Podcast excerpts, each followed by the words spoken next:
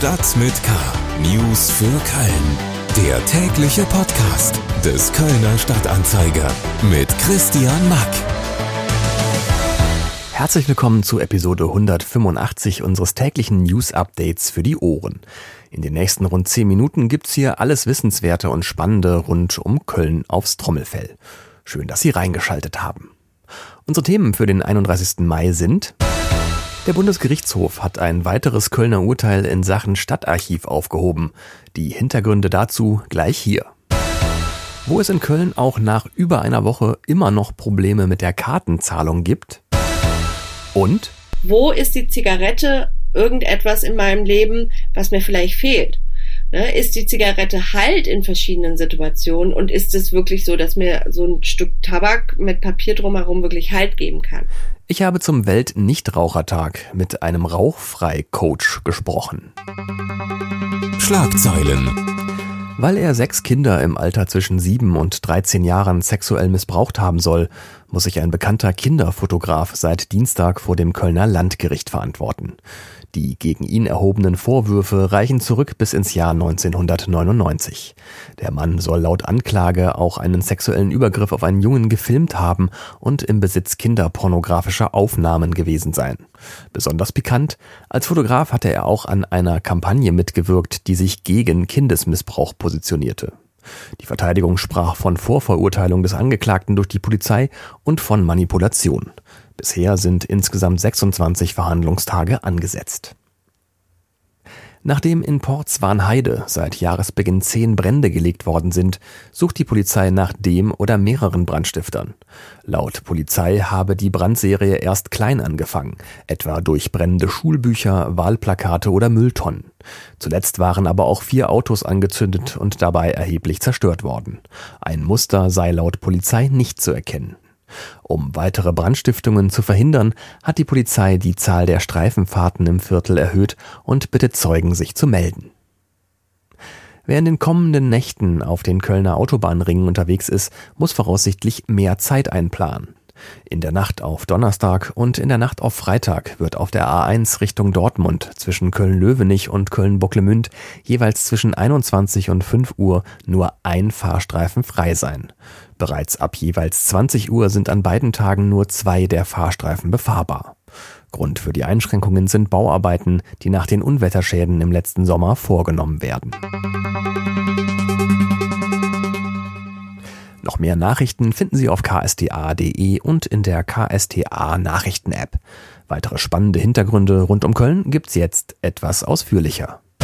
Vor Gericht. 13 Jahre ist es her, dass das Kölner Stadtarchiv eingestürzt ist. Ich weiß nicht, wie es Ihnen geht, aber ich werde die Bilder von diesem gewaltigen Loch mitten in Köln nie vergessen können. Zwei Menschen sind damals dabei ums Leben gekommen. Der Bundesgerichtshof in Karlsruhe hat jetzt ein weiteres Urteil des Kölner Landgerichts aufgehoben. Der Fall eines Bauüberwachers, der wegen fahrlässiger Tötung zu acht Monaten Haft verurteilt worden war, muss nochmal neu aufgerollt werden. Und zwar wegen eines Fehlers des Vorsitzenden Richters am Landgericht Köln. Hierzu zugeschaltet ist mir jetzt unser Gerichtsreporter Hendrik Pusch. Hallo Hendrik. Hallo Christian. Ähm, erklär doch mal bitte, wieso wurde dieses Urteil aufgehoben? Was hat der Richter falsch gemacht? Ja, der Richter hatte sich in einer Zwickmühle befunden. Er hatte sein eigenes Urteil gerade verkündet. Da wurde er von einer äh, Richterin in einem parallelen Stadtarchivverfahren als Zeuge geladen.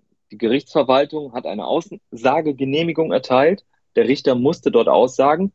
Das war ein Dilemma, denn laut Rechtsprechung durfte er das gar nicht, bevor er nicht die Unterschrift unter sein eigenes Urteil im ähnlich gelagerten Fall gesetzt hatte. Und das Urteil kam dann später noch, es war aber wertlos. Hm. Ähm, was bedeutet denn dieser gravierende Fehler vom Gericht jetzt? Ja, das führt dazu, dass nun auch das zweite Strafurteil in Sachen Stadtarchiv aufgehoben wurde und es stand jetzt überhaupt keinen Schuldigen für die Katastrophe am Weidmarkt gibt und damit auch keine strafrechtlich belastbaren Feststellungen, wie es überhaupt zu dem Einsturz gekommen ist. Nachdem der Bundesgerichtshof auch zwei Freisprüche aufgehoben hatte, muss nun gegen insgesamt vier Personen völlig neu verhandelt werden. Und das mehr als 13 Jahre nach der Tragödie. Für die Angehörigen der Opfer ist das natürlich unerträglich. Ja, du hast es gerade schon gesagt, das war jetzt nicht das erste Mal, dass ein ähm, Urteil von Karlsruhe, ein Kölner Urteil, ähm, kassiert wurde.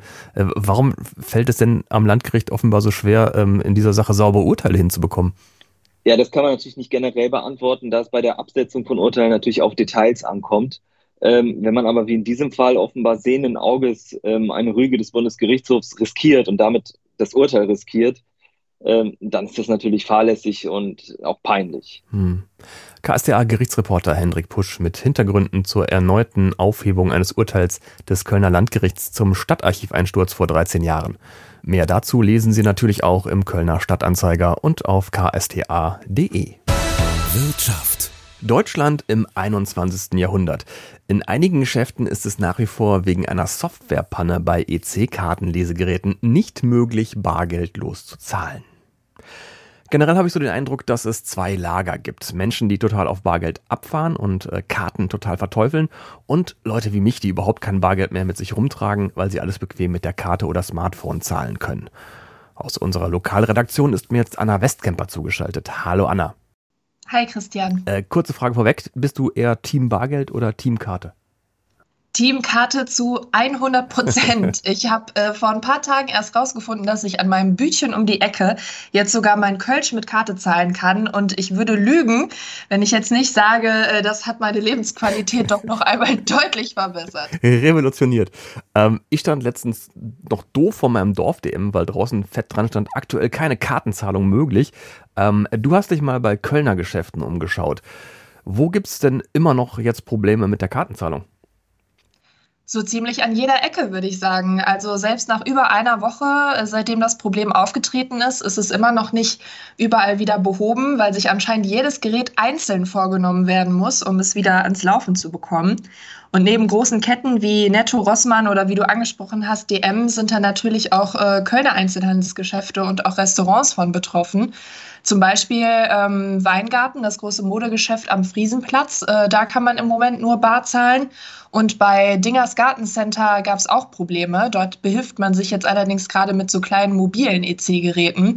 Denn gerade in solchen Geschäften äh, gehen ja dann, geht der Rechnungsbetrag ja dann auch gerne mal in den mittleren dreistelligen Bereich. Und ich mhm. glaube, so viel Bargeld tragen dann selbst die größten Verfechter von Barzahlungen nur selten mit sich rum.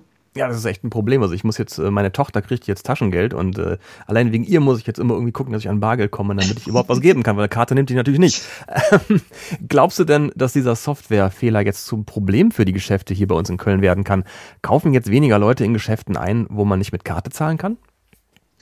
Dazu habe ich mit Jörg Hamel vom Handelsverband hier in Köln gesprochen und der sieht darin ein großes Problem, vor allem weil die Geschäfte und die Fußgängerzonen immer noch nicht wieder auf dem Vor-Corona-Niveau sind und ja, viele Händlerinnen und Händler gerade eh immer noch darum kämpfen, dass die Leute zurück in den stationären Einzelhandel kommen. Und wenn man jetzt nicht mehr mit Karte zahlen kann, ist das für viele Leute natürlich ein Dealbreaker, sage ich mal. Dann geht man vielleicht aus dem Geschäft auch wieder raus. Also es gibt jetzt noch keine Zahlen dazu, was für Umsatzeinbrüche es wegen dieses Softwareproblems gegeben hat aber mal so vielleicht als kleine Kennzahl, das Kölner Handelsforschungsinstitut äh, EHI hat eine Studie durchgeführt, wonach mittlerweile 58 Prozent aller Umsätze mit Karte gemacht werden. Mhm. Das heißt, wenn das jetzt natürlich zumindest auch nur in Teilen wegbricht, kann man sich ja ein bisschen ausrechnen, wie viel Geld da am Ende flöten geht. Anna Westkemper, die, wie wir gerade erfahren haben, ihr Kölsch mittlerweile gerne per EC-Karte am äh, Bütchen zieht. Und das zweite auch. Aus unserer Lokalredaktion über die immer noch anhaltenden Probleme mit der EC-Kartenzahlung auch hier bei uns in Köln. Mehr dazu lesen Sie auf ksta.de. Gesundheit. Ich bin Nichtraucher. Deshalb ist heute mein Tag, denn heute am Dienstag ist Welt-Nichtrauchertag. Hurra! Ja, und für alle da draußen, die äh, rauchen und die das vielleicht ändern wollen, wäre heute also ein guter Anlass aufzuhören. Und deshalb ist mir jetzt Nicole Gabor zugeschaltet. Sie ist Rauchfrei-Coach und hat ein Rauchentwöhnungsprogramm speziell für Frauen entwickelt und darüber auch ein Buch geschrieben. Hallo, Frau Gabor. Ja, hallo und einen wundervollen guten Tag. Ähm, was ist bei Frauen denn anders als bei Männern im Hinblick aufs Rauchen abgewöhnen? Es gibt eine Studie, die herausgefunden hat, dass Frauen anders süchtig sind als Männer, dass Frauen ja, ich sag mal, emotionale Phasen, Stimmungen wegrauchen. Mhm.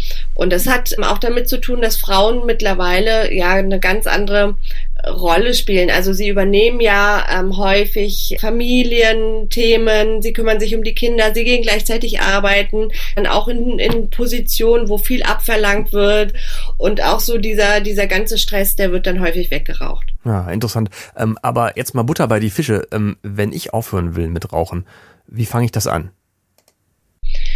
Veränderung braucht Bewusstsein. Erst wenn ich mir bewusst mache, wie ich handle, dann kann ich das ja verändern. Und beim Rauchen ist es so, dass vielen gar nicht klar ist, wie viel sie rauchen. Also sich vielleicht mal aufzuschreiben, wie viel man wirklich raucht, in welchen Situationen raucht man. Ne? Zu gucken, ist das jetzt eine Zigarette, weil ich drei Stunden nicht rauchen konnte, weil ich im Meeting saß, oder ist das eine Zigarette, weil ich Langeweile habe, um einfach mal so das Raucherverhalten sich anzuschauen. Hm. Und wenn man da so ein Bewusstsein entwickelt, also das passiert ganz häufig, dass dann auch meine Kundinnen sagen, ich rauche ja schon viel weniger, einfach weil mir klar wird, die will ich ja gar nicht rauchen. Es sind ja auch ganz viele Automatismen dahinter. So, und dann wird's interessant. Dann kann man sich einen Rauchstopptermin setzen und dann geht's einfach darum, Nein zu sagen zur Zigarette. Klingt einfach. Im Jahr 2020 sind in Deutschland rund 75.000 Menschen an den Folgen des Rauchens gestorben. Ähm, das Nervengift Nikotin macht es ja so schwer wegzukommen von der Kippe. Was passiert denn unmittelbar mit dem Körper, wenn man aufhört zu rauchen? Körperlich gesehen passiert sehr schnell eine Regeneration und man hat schon in den ersten Tagen einfach Erfolge, was natürlich auch motiviert.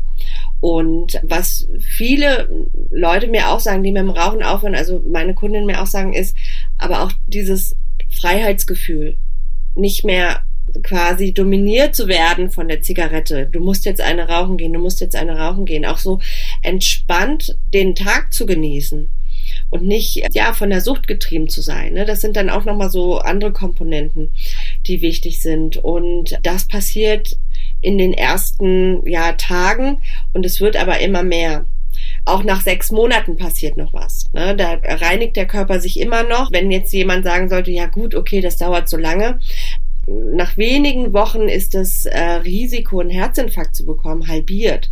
Also es lohnt sich auf jeden Fall aufzuhören und dem Körper die Möglichkeit zu geben, sich zu regenerieren. Ja, nicht nur am Weltnichtrauchertag.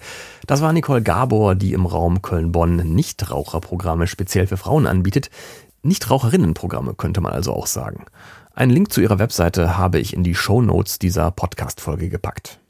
Und damit ist das Ende dieser Episode Stadt mit K auch wieder erreicht. All unsere Podcasts finden Sie unter ksda.de und überall da, wo es Podcasts gibt. Wenn Sie schon morgens am Frühstückstisch per Newsletter wissen wollen, was in Köln passiert, dann abonnieren Sie doch einfach unseren gleichnamigen Newsletter unter ksda.de slash stadt-mit-k.